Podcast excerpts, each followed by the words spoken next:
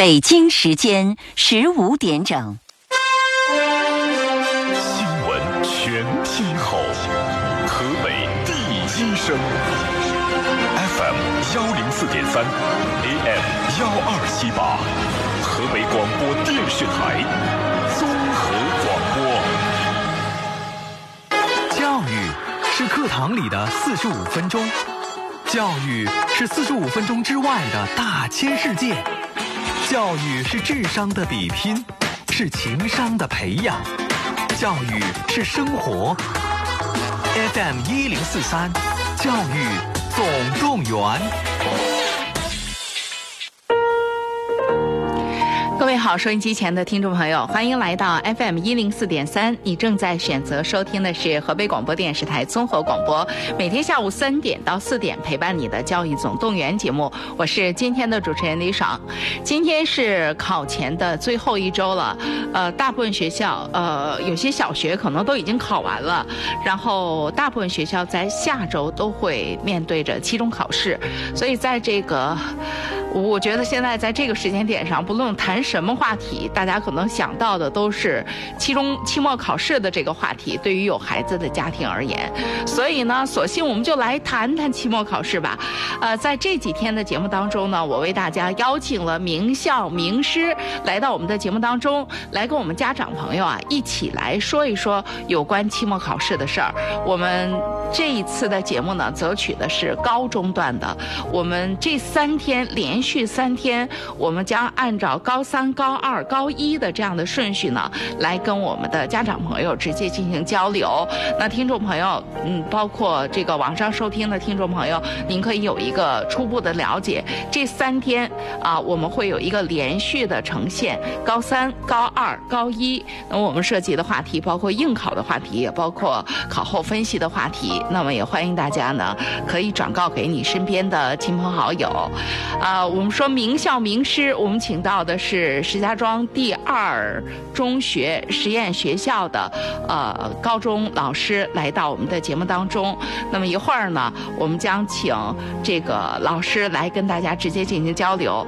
另外呢，在接下来差不多半个月的节目时间当中呢，我们有一位固定嘉宾。那么这也是我们现在很多的家长朋友友们关注的一个角度，尤其是对于高中生而言啊，尤其是随着新高考政策的这个逐渐的落实，对于孩子们而言，呃，学业规划成为一件越来越。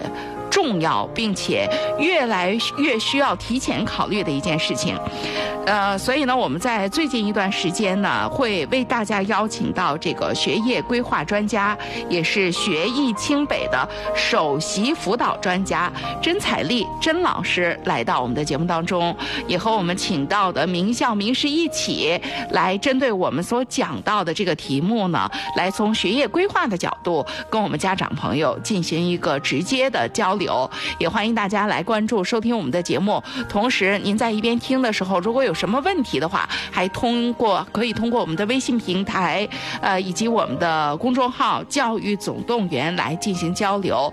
微信平台您可以搜索“河北综合广播”，在我们节目进行的过程当中，您来直接留言，我就都可以看到了。好，欢迎大家和我一起进入今天的节目。欢迎大家继续回来。今天我刚刚说了，我们为大家邀请到了石家庄二中实验学校的老师。今天啊，我们为大家邀请到的是这个，呃，不仅是重要的学校，而且是这个重要的老师，呃，而且呢，他所在的也是很重要的基础学科，是我们二中实验学校学校的数学备课组长，啊，也是多年班主任。刚刚我们在私下聊天的时候说，这个参加了多少年工作，基本上就当。多少年班主任的这个高中学高级教师甘林甘老师来到我们的节目当中来，我们先认识一下甘老师好，您好，主持人，呃，收音机前的观众那个听众朋友们，大家好，嗯，你看。三尺讲台是你的舞台，很轻松。我忽然发现，来到我们这个直播间之后，这是我的舞台。甘老师就略显紧张，没关系，五分钟之后绝对不再紧张。那个另外一位嘉宾啊，我们甄彩丽老师是咱们这个学艺清北首席辅导专家，也是学业规划专家。好，大家好，主持人李李爽姐姐好啊啊，甘老师好，呃，收音机前的听众朋友们，大家好，今天我们大家一起来聊一聊期末考试这件事儿。这这这这是面对过市场、面对过家长的感觉。啊，来，我们呃轻松一点哈，说期末考试。呃，我跟那个甘老师之前联络了，说啊，那我们今天呢，先来讲一讲最焦虑的家长的这一个部分。其实所谓最焦虑的家长的部分，就是呃马上。就是今年的六月份就要面对高考的这部分家长，呃，这部分学生的家长，呃，对于这部分学生来讲，这一次期末考试，差不多就是他们的最后一次期末考试了吧？对他们后边接下来将会面对的是我们石家庄市的啊一些统一的考试，像质检一、质检二啊模拟。啊、所以这就是这次期末考试就应该是他常常规考试当中的差不多最后一次比较大规模的考试了。对，啊，呃，孩子们一般在这个时候是个啥样的状态？呃，他心里应该是既兴奋，其实是又紧张的啊呃，因为他兴奋的是，他终于经过长达，因为大部分学校可能在像我们学校，他会在呃高二的五月份。啊，他就已经结课了，开始进入一个一轮复习，相当于是到呃一月初，他已经经过这么多个月的一轮复习，把这个基础知识走了一遍，老师给他又来了一遍了对，啊。他已经觉得他经过这一轮复习，大部分基础知识都掌握的，嗯，复习的差不多了，嗯，来一套综合题来检验一下他前一这一阶段。他的复习成果是什么样子的？所以他是有一点点激动的，他想知道他的综合的能力发挥出来是一个什么样子的。嗯，同时他还会紧张，是因为就像您刚才说的，他是呃他的最后一次期末考试了，而且。这次期末考试完了之后，基本上大部分学校都要进入二轮复习，就专题孩子其提升了实。是会给自己一个，就是说，该怎么说，会给这次期末考试赋予一个意义的。对他相当于评判一下自己。对，他是一个啊一轮的完结。他觉啊得他想知道我基础知识掌握的怎么样了。嗯其中还有一个重要因素就是，我们大部分的自主招生的学校，他会嗯重视你高中三个年级。每一学期的期中、期末考试成绩，他会要这个成绩。嗯所以，尤其是对于一些重点中学来说，好多学生他盯着自主招生的这个考试的话，他会很在乎这次成绩。嗯所以就说又充满兴奋、激动，他又有一些紧张。嗯嗯。对，嗯所以就是我特别想问问咱们那个甄老师哈，哎呀，这个学业规划这事儿肯定不能从这个点上入手哈，从这个时间点上入手。但是可能真的对于很多家庭而言，对于很多普通家庭的孩子而言，真谈到学业规划这事儿，还真的就在这个时候，甚至都还早呢。可能甚至都在快要高考的时候，甚至考都考完了要填报志愿的时候，才想起你来，会不会有这种情况？很多家长在，尤其是在之前，那这种情况特别普遍。这两年呢，随着大家对于教育的这种认知啊、重视啊，啊那情况稍微前置了一点点。啊但是仍然有一部分学生家长是无没有意识到这些的。啊。啊，所以这个来讲的话呢，呃，刚才甘老师也说了，嗯，这次考试呢，关系着很多孩子。他比如说目前报清北的啊，他有寒假营、寒假学课堂。那寒假课堂的学生来讲，这次的成绩对他们来讲非常重要。如果说你成绩呢是一个递进的、逐渐上升的趋势的，那这个时候你报清北的那个寒寒假课堂的时候就非常有优势。嗯啊，因为他看的是学校给的一个综合排名。但如果你说你前面成绩一直特别好，但是这一次你成绩特别差，那这个来讲可能你就无缘于清北的这种课堂了。所以来讲的话呢，这一次成绩应该说对大家来讲都非常重要啊。再一个，刚才甘老师也所以不仅仅是自己复职，就是它本身就是有这个有这个它的重要性。是的，是的。啊，刚才就是甘老师说了个一轮复习结束啊。其实，呃，一轮复习，因为咱们老师呢，相当于把高一到高三所有的知识点呀，都领着孩子们呀、走了一遍，领着学生。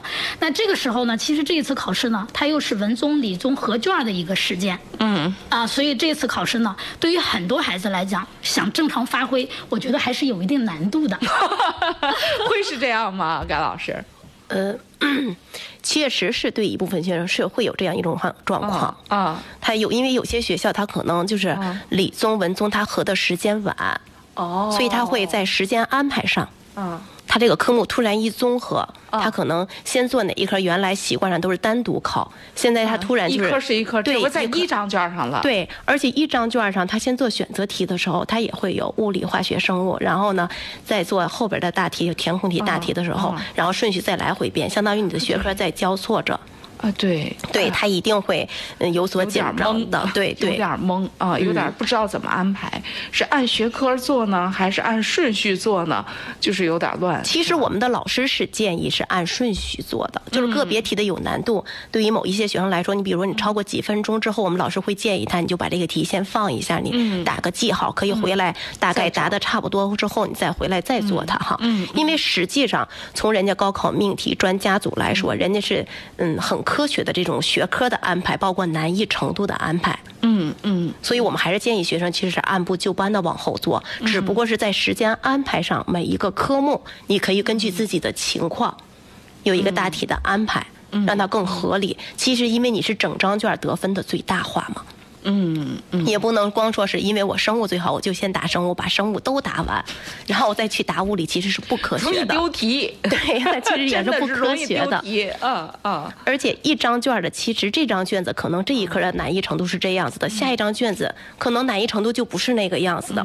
嗯，所以整体来说，我们还是建议从头往后答，包括我们的数学哈。原来我有的学生，嗯，他就是突然有一次他发现，哎，这次的选择填空有点难度，但是大题相对是简单的。他是考后有这种感触，他就对自己说，那我下次我就先答大题，在考试的时候，嗯他就试了一次，结果试完之后很巧，下一次考试的时候，他不是大题简单了，刚好反了。这这刚好他又反了。啊啊其实这样是不合理的，就是我们应该形成一种心态，因为我们也不知道你高考到底这个题的难易程度，无论是哪一个科目哈，它是简单的还是难的。当然，我们的老师他会有自己学科的那种学法指导他的这个考试指导。对但是嗯。单对于我们老师们来说，我们是建议学生们还是应该是从前向后做的。按顺序走。，对，嗯你应该在平时的模拟考试中形成一个大概的时间，比如说像我们数学，对于嗯高手来说，你的选择填空应该是控制在四十到四十五分钟左右。啊啊然后呢，如果在这四十到四十五分钟，你出现了一个或压两个压轴小题，啊你出现了嗯问题了，觉得太难了，可能不是很顺手了，啊你可以先放一下。啊你放一下的话，因为你再放了它一下下，你这个四十到四十五分钟可能用不了这么长时间了。啊你可能到四十的时候，除了这两个题之外，其他题答完了，你接着往下走。啊等着把后边的题都答的差不多的时候，是吧？啊只剩下这些疑难问题，你再过来的时候，可能你的思维已经被打开了。哦你再看这个题的时候，你的站位点不一样，可能就又能迎刃而解了这个难题。哦所以，其实在这次考试之前，我们好多学校都会有适当的安排模拟考试。嗯学生们应该重视这些模拟考试，应该是平时当考试，考试当平时。无论是心态呀，还是答题技巧啊，还是时间安排呀。都是在这样一次一次的模拟中，其实去慢慢把握、摸索出一条比较适合自己的这样一种方式的。嗯嗯哎呀，一下子就回到了考试时代。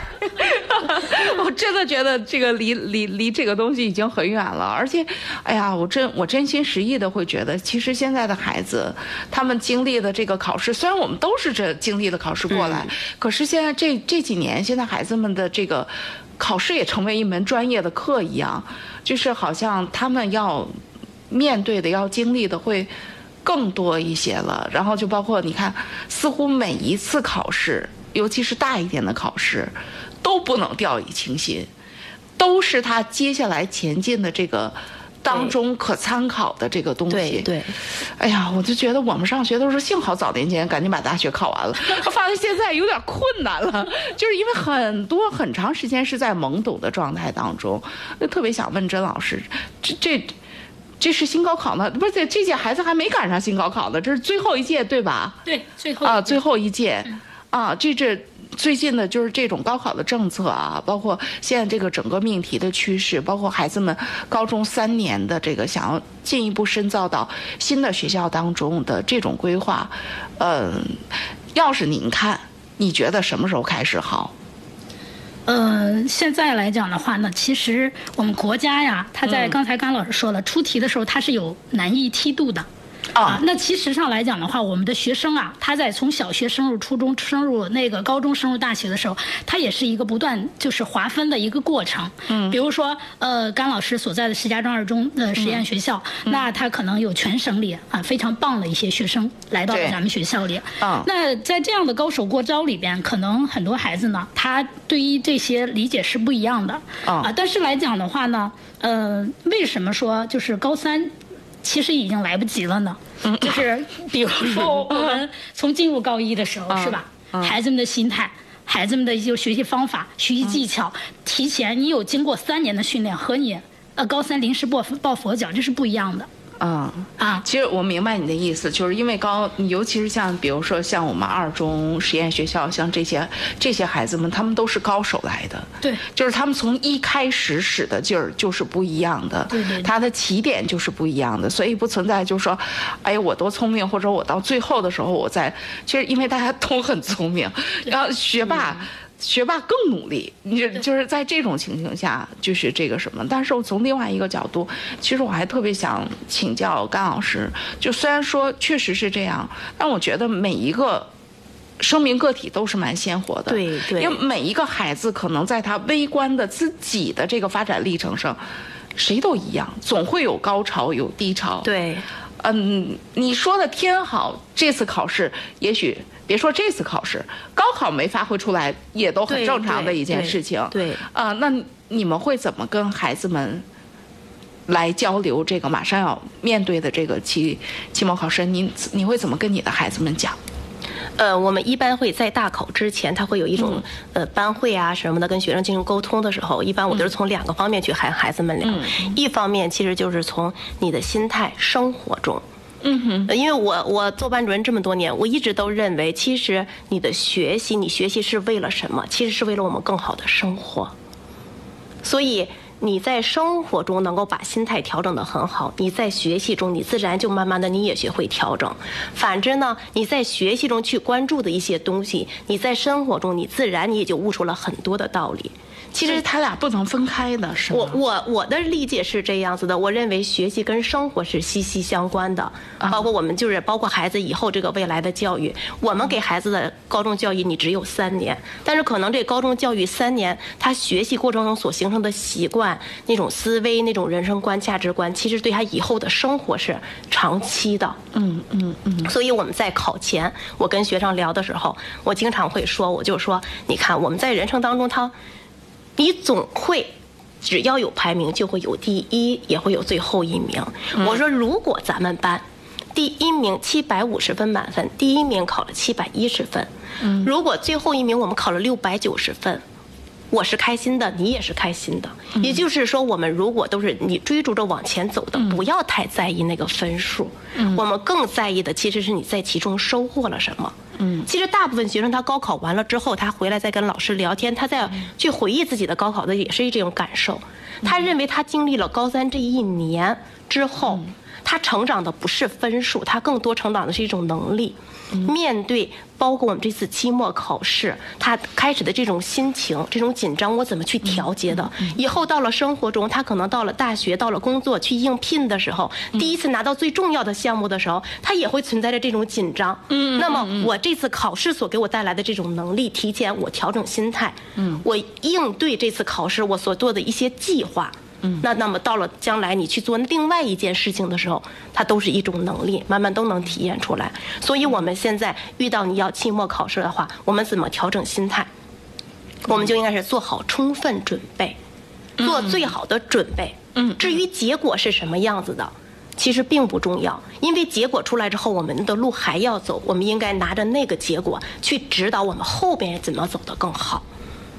嗯。其实学生们是认同这一点的。所以在考前，我们从最近的这个发展区来看的话，就是你比如考前我们近两周我们的复习，比如现在我们还有大概呃两周多时间可以复习，或者一周多的时间可以复习哈。那么在复习中，我刚才说了，好多学校它都安排了模拟考试嘛，就是那好，嗯特别多的模拟对，你就重视模拟考试。我们应该怎么重视？从一发下卷子来，每天的作业我就要有一个仪式感。仪式感，对，嗯就是好，我现在开始，吸口气，对我要开始，对我就当成是高考。那么嗯我的草稿纸我应该怎么用？啊对吧？我应该做心理暗示。我待会儿审题的时候，我应该怎么审？那么我是不是对于重点的一些语言上的那些提示，在题目中我应该用笔勾画一下？嗯，对吧？把原来我在嗯、呃考试过程中所犯过的一些小错误，在脑海里再过一遍。嗯，提醒有有这样的一种心理暗示。其实心理暗示在我们的考试中也好，在我们生活中也好，特别重要。嗯嗯，对吧？自己给自己打打气，自己给自己提提个醒，这种仪式感特别特别重要。嗯，然后在考试过程中，然后你怎么去答题？对吧？然后考完之后，这一套试卷下来之后，可能分数很高，你很开心；也可能分数很低，出了一堆错误。那么我们应该怎么去看待？你考得不错的话，你应该看想一想，反过来再看一看整套试卷的难度。嗯，你哪个知识点答得比较好？原来你曾经在这儿犯过错误，这次你没有犯。嗯，那么你犯的错误。又重新犯的错误是原来一直固有的呢，还是这次考试又重新发现的呢？嗯，其实发现问题反而是好事儿。嗯对吧？嗯你及时发现了，那么在你未来的这个您面临的考试中，就极有可能你再出现类似的这个困难的时候，你就可以及时的解决了，把它扼杀在摇篮里面了。嗯对吧？嗯，那还有问题就是你考完之后，你模拟考完试之后，你怎么去整理你的错题？嗯对吧？你这个卷子你是保留呢，你还是说就扔到一边去了？其实我们倒建议哈，嗯，包括原来我给我的学生建议，我们所有的大考试卷儿，我嗯建议是依次保留的。要留的，因为出题的时候老师也花了很多心思。对，而且啊它整套试卷其实是有一个立意的。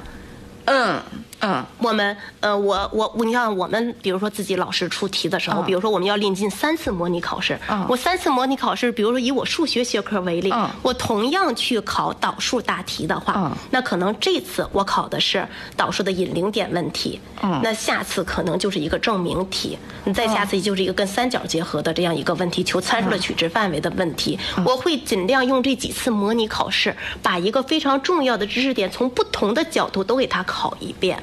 嗯。所以同样是一套试卷儿，嗯。就有可能这套试卷模拟试卷你考的还是不错的，嗯。下一套模拟试卷可能考的分数就稍微要低一点，嗯。那就说明在这个分数低一点的试卷中所暴露出来的那个老师要考的知识点。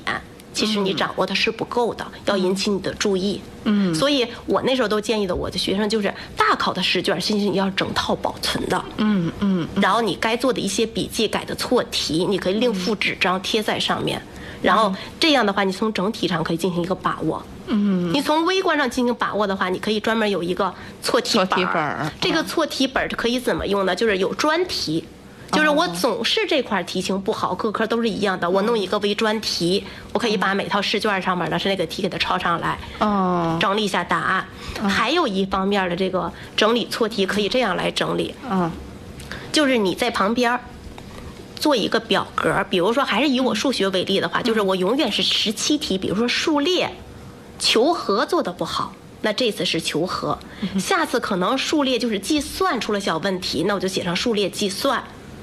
你会给你一个、对，哦就你你归纳，其实就还是找到你自己的薄弱环节。对，啊一个是比较具体化的，你发现你总在这块儿是做的不够好，那你把这个整一个题型，整一个小题库，还有一些呢，可能就是知识点儿的那种。比较零散的，你可能今天触碰一点儿，明天触碰一点儿，挖掘一点你自己身上的那些缺点，是吧？在知识点上的漏点，那你就给它记下来。嗯，你今天可能就是忘了讨论 q 等于一了，后天又忘了舍根了。那你就把这些小知识点就那样零碎的记，所以考前你就可以把它大概的翻一翻，就是三个方面：专题性的这种零碎的小知识点计算上的小知识点，还有一方面就是整套试卷的整体宏观把握。嗯这样的话，你在考前把你前一周或前两周做的这些模拟试卷进行这样一个总结。其实你心里就踏实多了就。心里你走一遍之后，心里就比较有数了，对，相当于你横向、纵向、宏观、微观你都都都过了一遍，对嗯、所以心里边就比较踏实了。而且如果你习惯上这样去整理的话，以后你可能在参加工作也好啊，上大学也好，当你面对一个非常棘手的事情的时候，你就可以想想我这件事拆开了抓点。给它对，拆开了，它的是吧抓点可以从几个视角去观察，所以我就经常说，我说你的学习其实跟生活中你将来要面对事情、解决问题的这种能力是息息相关的。这就是学通了，这就是学通了啊！问问詹老师，刚才听了这个甘老师讲这个特别直接的，尤其是以数学学科，甘老师所主抓的这个数学学科为例，他所谈到的这些内容，跟学习规划师，呃，我你们会给家长们介绍到的这个学习方法，嗯，你会从中提取一些什么东西要跟大家分享呢？呃，我觉得刚才甘老师说的这个试卷运用这一点来讲，我也觉得非常必要啊。考试完了不是完了，触动的啊。对这个来讲的话呢，就是错题整理啊，包括刚才说的专项啊、专题啊嗯这种呃微观的整理，包括它的一个题型。那其实每一个学生来讲，我刚才说了，呃，是一张试卷是有梯度的，它有一些嗯是要高，就是适分适合那个学习特别好的嗯啊，有些可能适合中度的，还有一些适合普通学生。嗯所以来讲的话，那对于每个学生来讲，你拿到试卷以后，你要知道哪些题你会做，哪些题你是要放的。嗯啊，否则的话，你可能时间不够用了，因为你做一道题的时间比别的孩子都要长。嗯。啊，最后呢，呃，像刚才甘老师说的，有些题你可能会，但是因为没时间了，你做不了了。嗯啊，这种情况来讲都是有的，所以我觉得就是拿到一张试卷的时候，做好时间安排，这是第一点。第二点来讲的话呢，做好试题分类。嗯啊，那么哪些题型呢？是你自己比较擅长的？哪些题型你一看这道题，我看了两分钟，我不行，我赶紧过做下一道。嗯啊，那么还有一点来讲的话，说到心态，很多孩子呢，就是遇到一个什么问题呢？考试的时候他会，呃，就是当他遇到一道不会的题的时候，你让他放了，他放不下，嗯啊，心里一直想着那道题，就会影响后边的发挥。啊，这一点来讲的话呢，我也特别想提醒我们期末考试之前的孩子们、同学们，啊，这一点特别应该注意。啊，为什么呢？就是我们放下不是不是说那个什么，只是我们暂时的。这这这就是理，尤其是理科特别容易存在的问题啊，就觉得我对就差一点点了，呃就好像我再坚持一下就应该出来了，但是时间就进去了。呃是吧啊对对对，啊所以这一点上来讲的话呢，就是一定要把这种心态调整好。那么再一个就是刚才说到的一个考试心态，我有两点建议啊，嗯就是。呃，不管是平常的考试还是高考的考试，嗯那么心态来讲都是嗯有两种。一般的有的孩子就是我怎么也紧张不起来，嗯那这个来讲的话也特别害怕。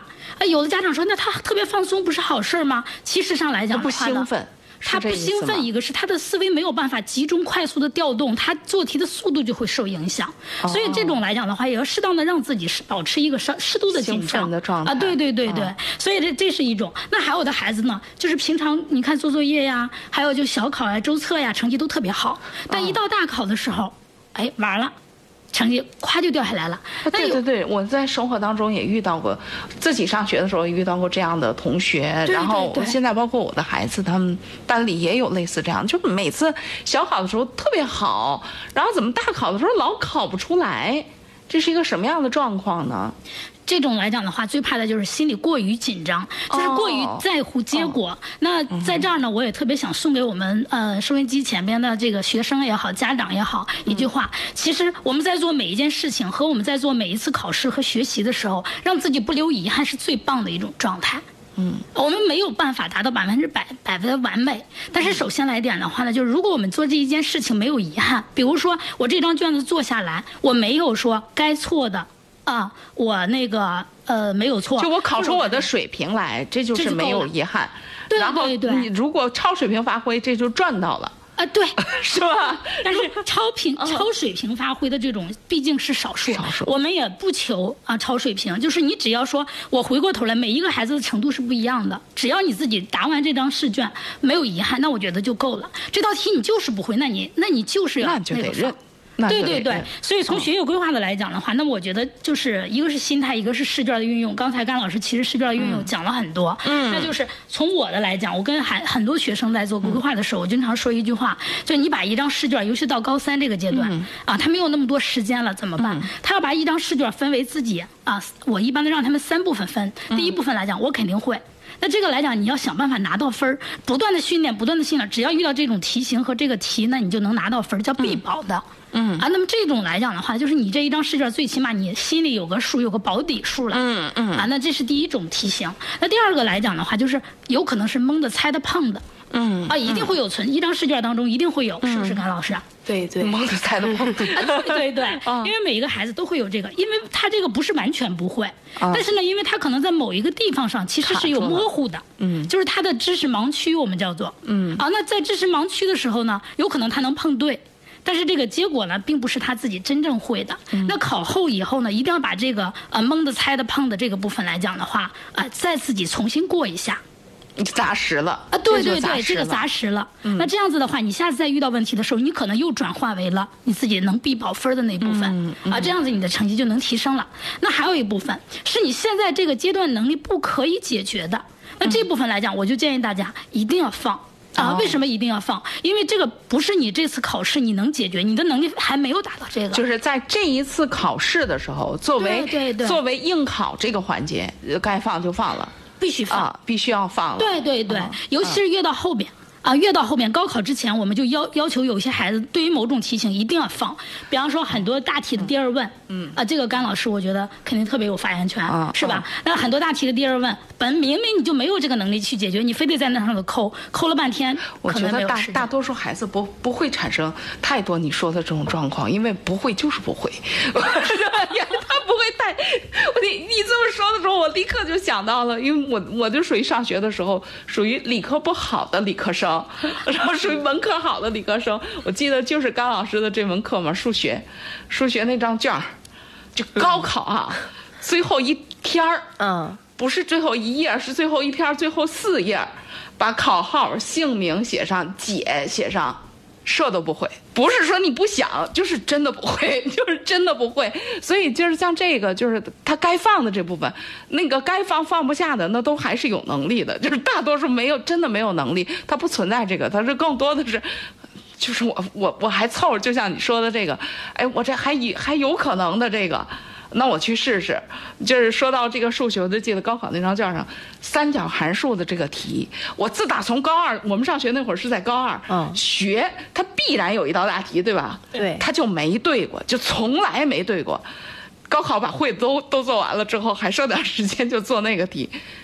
唯一的一次，整个高中段唯一的一次，哇塞，三角函数题做下来了，了对不对？啊、对，嗯、超常发挥的。哎，我后来不是多少年之后，是吧？那那甘老师，我真的很多年之后，我会觉得，因为为什么我会觉得，就是是真的，只是那个事情发生在高考那张卷上，忽然在那张卷就通了。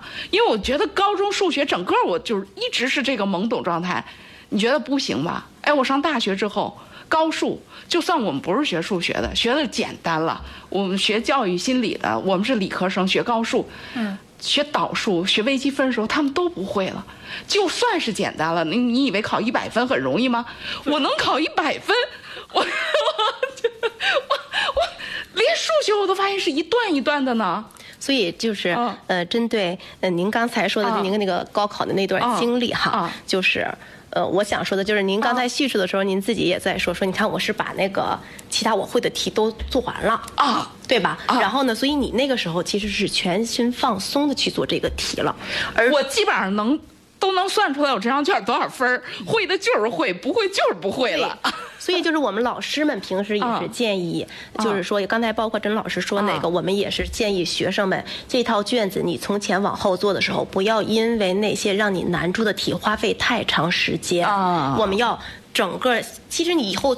做事情也好，也是我们要求的是整个效益的最大化，嗯、结果利益的最大化。嗯、你做卷子其实也是这样的，我们要的是整张分数的最大化。嗯，所以在从前往后做的过程中，你不能说我平时老师建议选择题做四十五分钟，我就得做到四十五分钟，因为你在做到第十二小题或十六小题的时候，明显的已经超乎你平时的压轴题的那个难度，你一点点思路就没有了。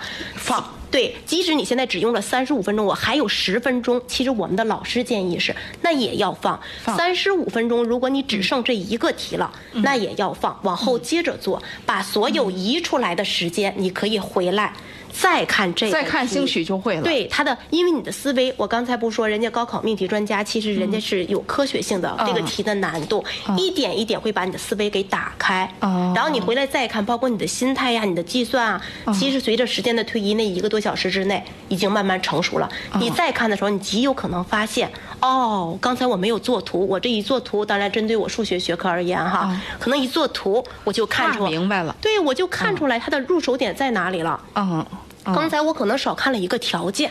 哦，对吧？因为太紧张了，特别想把这题做出来，嗯，对吧？所以他可能会出现这种问题。还有些时候真的是你读完题之后，其实我们有些时候咱们做一件事儿也会有可能会出现这种情况。嗯我就试一下吧，这么做，结果这件事儿这么做就成了。嗯这个题可能原来你碰见三角函数，包括您刚才说的那个高考大嗯题，可能原来的时候你有五条路可以走，那四条你都试试试试的，发现不行，第五条路你也没时间了，你也没心情了，你也没有信心了，就没试。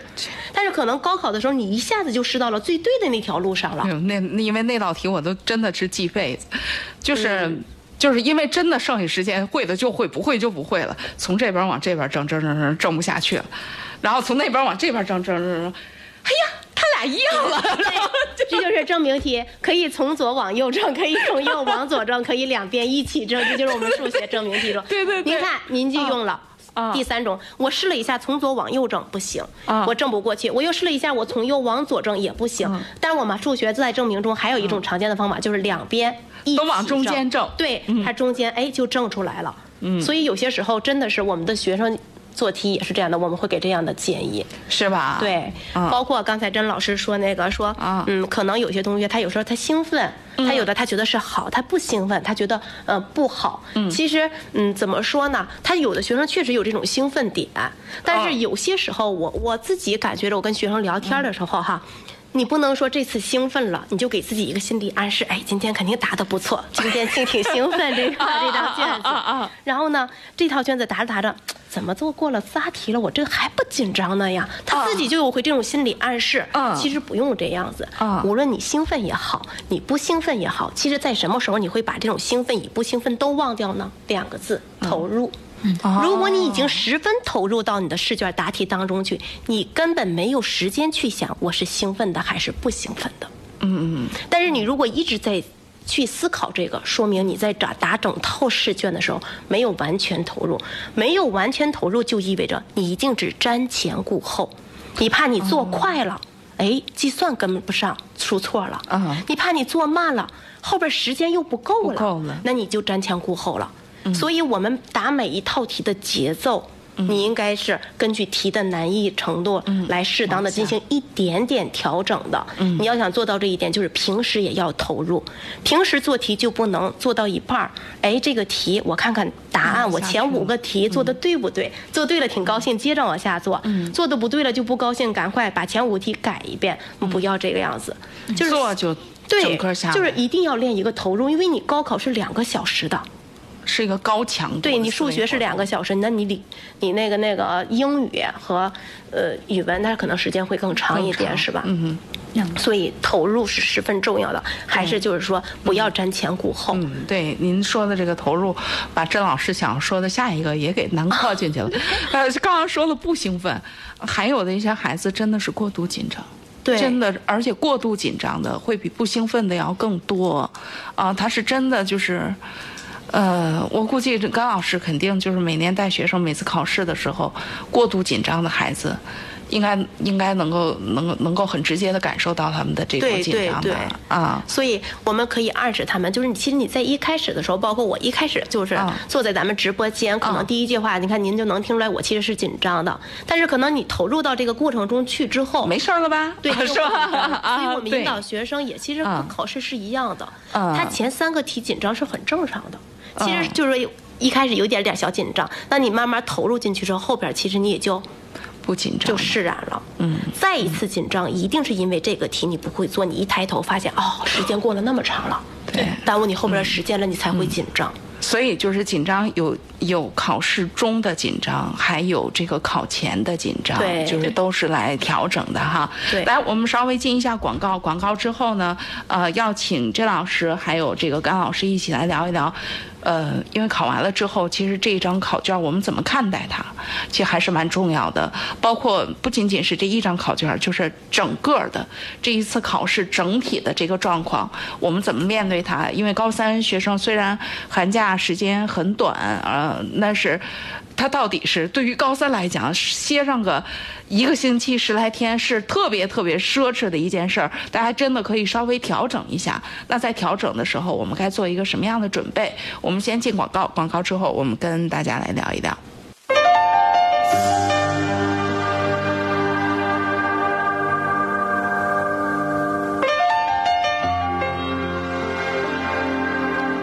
好，时间过得飞快，转眼我们这节目就到了尾声了。啊，今天我们特别为听众朋友们邀请到的是石家庄二中实验学校的甘霖老师，呃，和这个我们叫学艺清北首席。辅导专家也是学业规划专家，最近一段时间将跟我连续来和听众朋友交流的甄彩丽甄老师，呃，两位呢跟我我们听众朋友今天交流的是，对于高三学生期末考试哈，我们应该做的一些调整，啊，包括刚刚我们谈到了这个整个考试中，就已经整个节目进去了，呃，我忽然发现甘老师甄老师，我就是属于理科。断然不好的 这个，这就是做节目太过于随性的这个这个，一看这个节奏，后面还有一块内容没有讲，就已经只剩十分钟了。这十分钟我们要讲讲，对于孩子们来讲，接下来怎么样来看待这张考卷？甘老师。呃，考完之后呢，肯定要有一个考试分析。其实看待这这个这张考卷呢，不光是我们学生的任务，其实还有我们家长的任务。这时候家长有用了。对，啊，就是对于学生而言，他考完之后，其实他也有一个心态问题，我们应该怎么去调整？因为可能还没来得及在学校老师帮他调整，就已经放假回家了。嗯，所以这个时候，其实我们家长跟孩子的这种沟通就非常非常的重要。嗯。我们像原来我会建议我们的家长先让孩子自己做一个大概的分析，针对针对这套试卷。嗯，大家是就要注意是分析，不是自我检讨，是吧？啊啊，对，就要平等面对面的，就是以一种呃家长，不论你是真的理解他还是不理解他，也要表现出来就很理解他的样子。就是你考的不好，想当年我妹妹在高三的时候考完之后，我印象可深刻了，就是质检一她考完之后一出成绩，嗯，是她历史最低。崩溃，对，都崩溃了。然后他回到了家，他打开门之后，我看见他，我先拥抱了他一下。我说：“你还好吗？你还能挺得住吗？”嗯。然后一拥抱他的话，我心里就其实很难受，我就在眼泪在这个眼里转哈。转完之后，然后他跟我说：“还还好，还好，姐，没事儿，没事儿。”他还安慰了我好一会儿。嗯。然后后来我在他的那个房间里边就发现了一封他写给他自己的信。哦，他就说，他说，他说，我回来之后，本来会以为这次考得特别差，家里会会质问我会怎么怎么样，但是我一开门，我姐就给了我一个大大的拥抱，嗯，让我觉得我所有烦恼都没有了，就觉得家里人是理解我的，他们看到了我的努力，虽然并没有得到一个很好的成绩，嗯嗯，对，让孩子们知道，其实我们家长在心里其实是心疼他们的。可不嘛？对，其实孩子们都挺累、挺苦的，然后再去，嗯，非常客观的去评评价自己这次，比如说，嗯，你错的题目中一定有这几类，就是刚才陈老师说的，比如说是你会的，你没有做对的，啊，对吧？嗯，有可能是会读错题，还是会是计算错了，嗯，对吧？还是嗯，你看错题了。等等，然后呢，还有一部分题是你不会够不到的，你在那儿够了半天了，耽误了时间了，嗯，对吧？你把这个整个卷面分析一下，然后还有一类题可能是老师天天在强调，没有引起你的注意，是。吧？对，所以它可以结合你的课上、你的课下、你的作业、你平时的草稿纸、你考场的心态，嗯，等等。去做一个简单的总结。那么总结完了之后，其实还是建议我原来都建议我的学生，所有的大考都要给自己写一封信，这封信有对自己的鼓励。哦，有你这段时间的学学习上的一些反思，嗯，有这张卷面你对你自己的评价，啊，它出现了哪些问题？甚至有些同学还会跟自己说：“哎呀，你看你这次成了小笨猪了，怎么会犯这种错误呢？下次一定要成一只精明的猴子。” 哦，他会自己给自己调整心态，这这都是一种调整，这是很重要的。对，就是别人再怎怎么给调整，最后必须内化成他自己。对，其实他自己释然之后，他而且写出来之后，他自己一定会重视这件事情，嗯，对吧？就是对于卷面，我觉得家长跟孩子一起去合理安排、合理去分析，分析完之后，家长可以问孩子，那么针对你自己的分析，你觉得你以后你你你可以做哪些呃？措施啊，做一些什么样的计划呀？因为爸爸妈妈好多，其实家长不是我们教育线上的，可能对这个你真正的学生没有更好的一些指导，对吧？但是他愿意听你说，其实我们愿意听孩子说，听孩子说完之后，家长可能也就放心了，甚至他可以拿到孩子说的一些东西去问一些跟教育线边沾边的一些朋友啊、老师啊，看看合理不合理呀，对吧？跟着家孩子们要沟通，这是一方面。第二方面就是像刚才您说的那个，马上一个小假期就来了，大概一周左右是吧？这个假期我们应该怎么去安排？对啊，那除了其实要嗯按时完成，老师肯定要会给孩子们准备各种套卷儿。嗯，这个套卷儿就还是刚才的建议，一定要重视。嗯，你在期末考试中出现的这些考场上的一些问题，是不是在这次做卷子的时候，在假期中给自己一个时间段儿，嗯，限时去完成。模拟考试，把每一次每一科作业的完成都当成模拟考试，嗯，然后去订答订正答案，嗯，然后把知识点像我们刚才说的那样的去总结错题，嗯，然后针对小专题儿，这时候你看你在学校没时间，这时候你就有时间了，要挤出一定的时间来进行一个你自己的。你现在这种水平上的难度的一个突破，小专题突破，嗯，就是老师说这种题应该百分之八十、百分之九十的东西都能拿到分数，那好，我要给它突破掉，嗯，觉得自己够得到的题要突破掉，嗯，要实在够不到的，其实我建议还是要要等一等，随着你开开学了可以问，对，可以问老师是吧？啊啊，然后家长在这个整个的过年过程中，就是其实就是适时的心理上的。关心引导是吧？生活上、物质上的事实的科学的给予保障，这就可以了。来来来，问问甄老师，我们换个角度呗，因为甄老师也是妈妈啊。对，甄老师家的孩子也在读高中。对对。啊，然后。就是包括，因为你的孩子也逐渐在接近这个高三啊什么的，就这个这个年龄了。因为你天天的经历好多这样的家长，好多这样的孩子，我特别好奇你们家的交流是怎么进行的。哦，要谈到我们家里，呃，我我们这个孩子呢，可能跟别人的孩子不太一样，从小呢他就在我跟家长这种交流的过程当中长大，所以很对，所以你要你要一说他会。对他，我要在说这句事情的时候，他知道哦，你妈妈要跟我说什么了啊啊！所以这个来讲，我今天我觉得站在家长这种角度来讲的话，呃，我反倒有另一个忠告。就刚才甘老师讲了一些那个这些方式啊，就是来运用试卷的方式。但我想跟大家说的是一个分享的是，我们在跟孩子沟通的时候，一定要到点上。什么点呢？嗯，比如说，呃，你你觉得孩子这次考的不错，是吧？我们特特别担心的是家长说，哎，这次表现挺好的，哎，这一句话我觉得就已经失败了这次的沟通交流。好好在哪儿了？孩子觉得你在这种泛泛的沟通当中，他觉得你。没有重视他，你没有真正的关注他，你只关注他的成绩了，你只关注了他的结果，你没有过他的关注他的过程和这个细节。啊，比如说你说孩子这次没考好，啊啊，那有的家长说没关系，还有下一次。其实我觉得也错了。啊啊，为什么这次我们没考好？我们是在哪一科上没考好？这是我们要关注的第一个点。第二个点，有哪些是你该错的？嗯，那个你错了，没该错的你也错了，嗯，就是我刚才说到的遗憾，是吧？哪些是你的遗憾？我们家长要应该跟坐下来跟孩子一起去倾听一下孩子，他到底在哪个方面点上出了问题。所以你别急着表态，对，是这意思吧？我理解就是这个，是的。你先让他说，哎，这你来给妈妈讲讲这个什么感受哈？嗯，这张卷来来，你自己来看看，咱们一块看看，千万别急着表态。哎，考的不错啊。或者说这，哎呀，这次挺遗憾的哈，太泛泛了，就是没达到沟通的目的，是吧？因为很多家长呢，他可能也不了解教育啊，他也没有办法帮助孩子。就像我说的这种，可能他就觉得我就只能说这句话。是那你也可以等一等，先别说，你先让他说，对，是吧？先问孩子。嗯，你看，妈妈不特别懂你这次的考试，因为有很多时候呢，我们可能确实经过社会上这么多年呀，不是实际教学的，可能已经忘了很多知识点了。那这个时候你听听孩子怎么跟你讲。嗯啊，比如说刚才甘老师说的很多都是数学，那比如说我说一个文科的，说个历史吧。啊啊，那历史的题很活。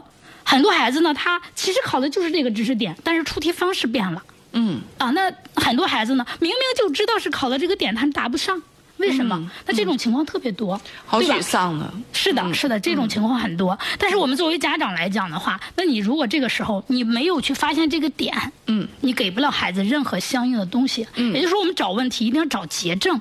嗯啊，你把结症找到了，那我觉得孩子他知道我改应该怎么去改，怎么去改变了。嗯啊，那接下来的假期该怎么过？孩子其实当你关注到的是细节的时候，孩子的假期就已经知道怎么过了。嗯啊，因为我们后期还有假假期的节专门节目嘛，今天我们就先不聊这个假期的太多，嗯好不好？哎呀，我觉得稍微遗憾的就是，刚老师，我跟您预约完后再来，等到新学期的时候，啊，因为我我相信也有很多家长在，因为这个数学也是主学科，嗯，就是大家还是蛮想听到一些很对于孩子很实实在在有帮助的，因为其实数学这门学科还是有它很直接、很独到的学习方法的，来跟我们家长朋友来聊一聊。我们别老针对高三那个属那个谁那个甄老师讲话了，到这个时候再聊就有点晚了。我们早一点可以跟跟刚刚上高中啊、高二的孩子啊都来聊一聊，随时聊一聊。好，谢谢两位今天来我们节目当中跟我们共同完成了今天的节目，再会。我的泪花。